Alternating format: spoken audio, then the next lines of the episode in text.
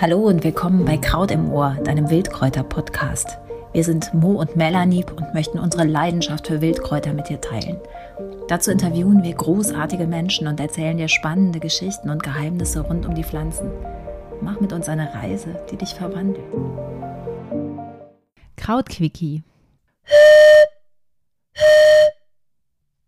Heute beginnen wir unseren Krautquickie mit einem kleinen Hörrätsel. Was ist das? Wem oder was entlocke ich diesen Ton? Der klingt wie eine alte Dampflok.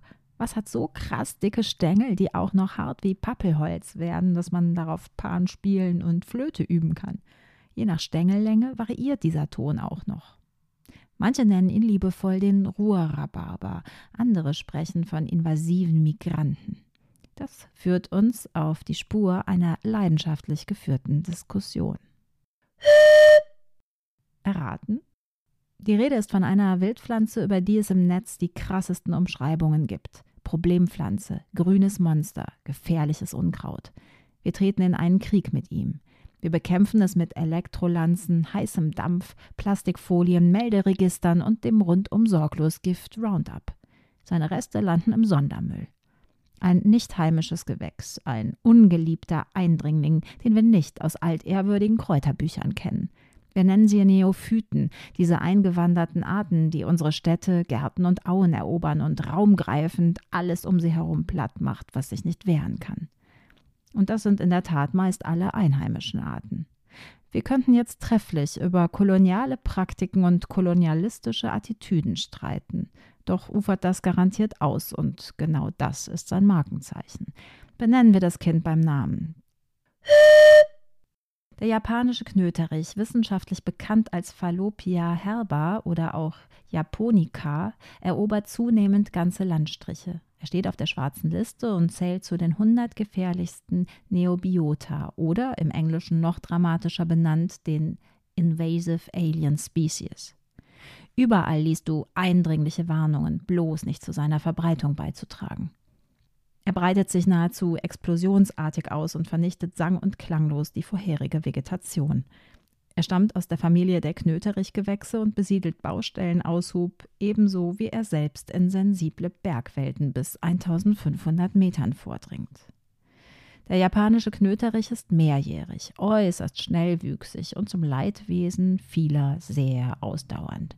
Er vermehrt sich über die nicht enden wollenden Rhizome im Boden, mit dem er sich in bis zu zwei Metern Tiefe nahezu untrennbar verankert und erreicht blitzschnell in seiner Wachstumsperiode eine Höhe von drei Metern.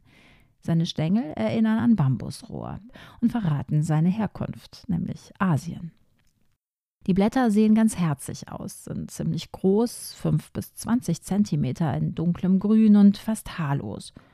Und jetzt kommt der Grund, warum wir ihn zu uns einluden, denn genau das ist passiert. Anno Domini 1825, als ein namentlich bekannter Herr, Philipp Franz von Siebold, ihn als Zierpflanze und im Nachgang als Viehfutteridee nach Europa holte. Alle seitdem gewachsenen japanischen Knöteriche stammen von diesem einen Exemplar ab. Genau, und sie alle sind nach wie vor weiblich. Also, wissentlich und willentlich wollte man ihn ansiedeln, und dann siedelte er eben nicht, sondern wucherte, und jetzt schimpfen wir. Dabei ist er eigentlich wunderschön.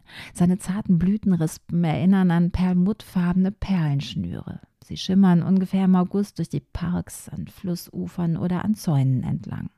Bienen lieben ihn, weswegen du seine eben zu Gehör gebrachte Flöte auch als Insektenhotelzutat nutzen kannst. Der Sumpfrohrsänger oder die Heckenbraunelle, der Bruthänfling oder die Gartengrasmücke kuscheln sich in seinem dichten Blattwerk zur Brut ein, wohingegen ihn andere Tiere verschmähen, weswegen die Idee mit dem Viehfutter leider nicht funktioniert hat. Das liegt an seiner Oxalsäure, die er mit dem Rhabarber gemein hat. Anfang April, wenn es allerorten zu sprießen anfängt, schießt er täglich bis zu 30 Zentimetern aus der Erde. Jetzt ist deine Zeit gekommen.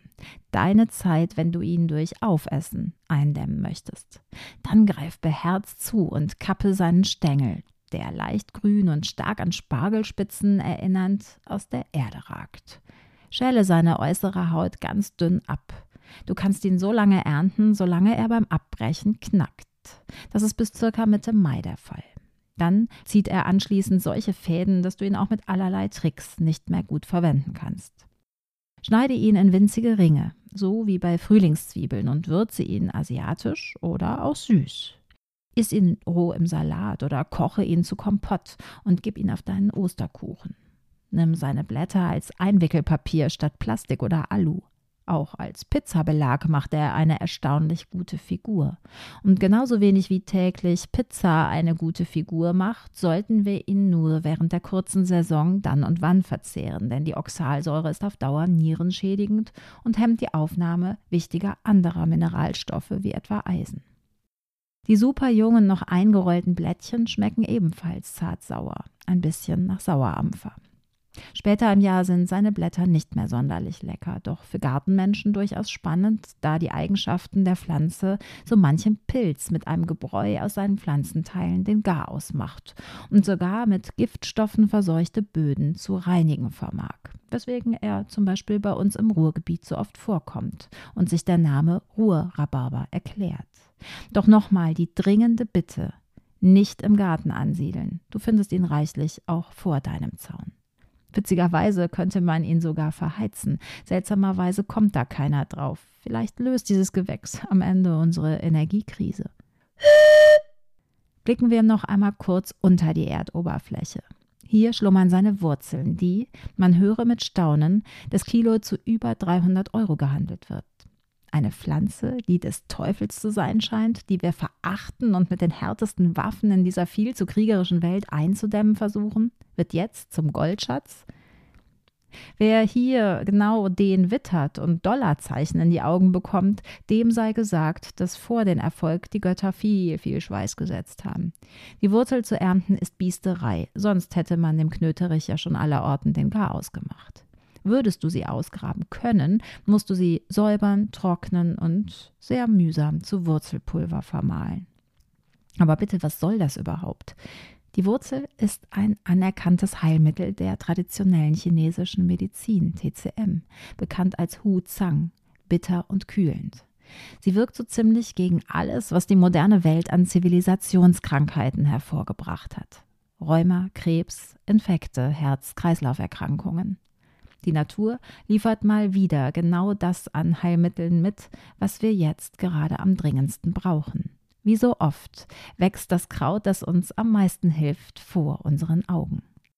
Der Knöterich soll entzündungshemmend, blutstillend, verdauungsfördernd, antiviral und antibakteriell wirken, sogar gegen die gefürchteten multiresistenten Keime, vielleicht auch gegen Borrelien.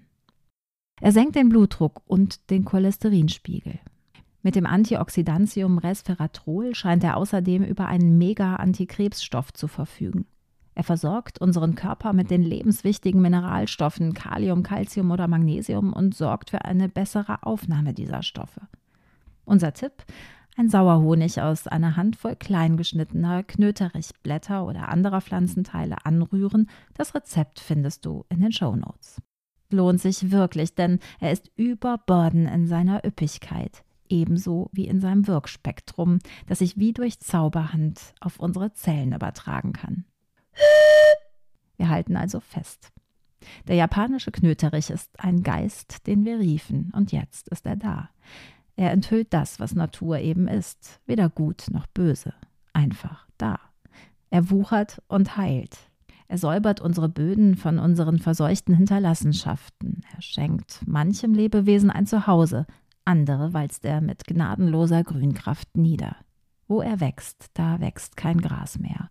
Und vielleicht zeigt er uns gerade ganz augenfällig, was ungebremstes Wachstum mit unserer Erde macht. Das war eine weitere Folge von Kraut im Ohr, deinem Wildkräuter-Podcast. Woche für Woche nähern wir uns dem wilden Grün da draußen und freuen uns, wenn du deine Leidenschaft dafür ebenso entdeckst wie wir. Wir, das sind Mo und Melanie von Luna Herbs mit einem großen Herz für Wildpflanzen und tollen Angeboten rund um die Kräuterwelt. In den Shownotes erfährst du alle Verlinkungen und like und unterstütze uns gern, wenn dir gefällt, was wir machen. Bis zum nächsten Mal. Reichlich Grünkraft wünscht dir Mo.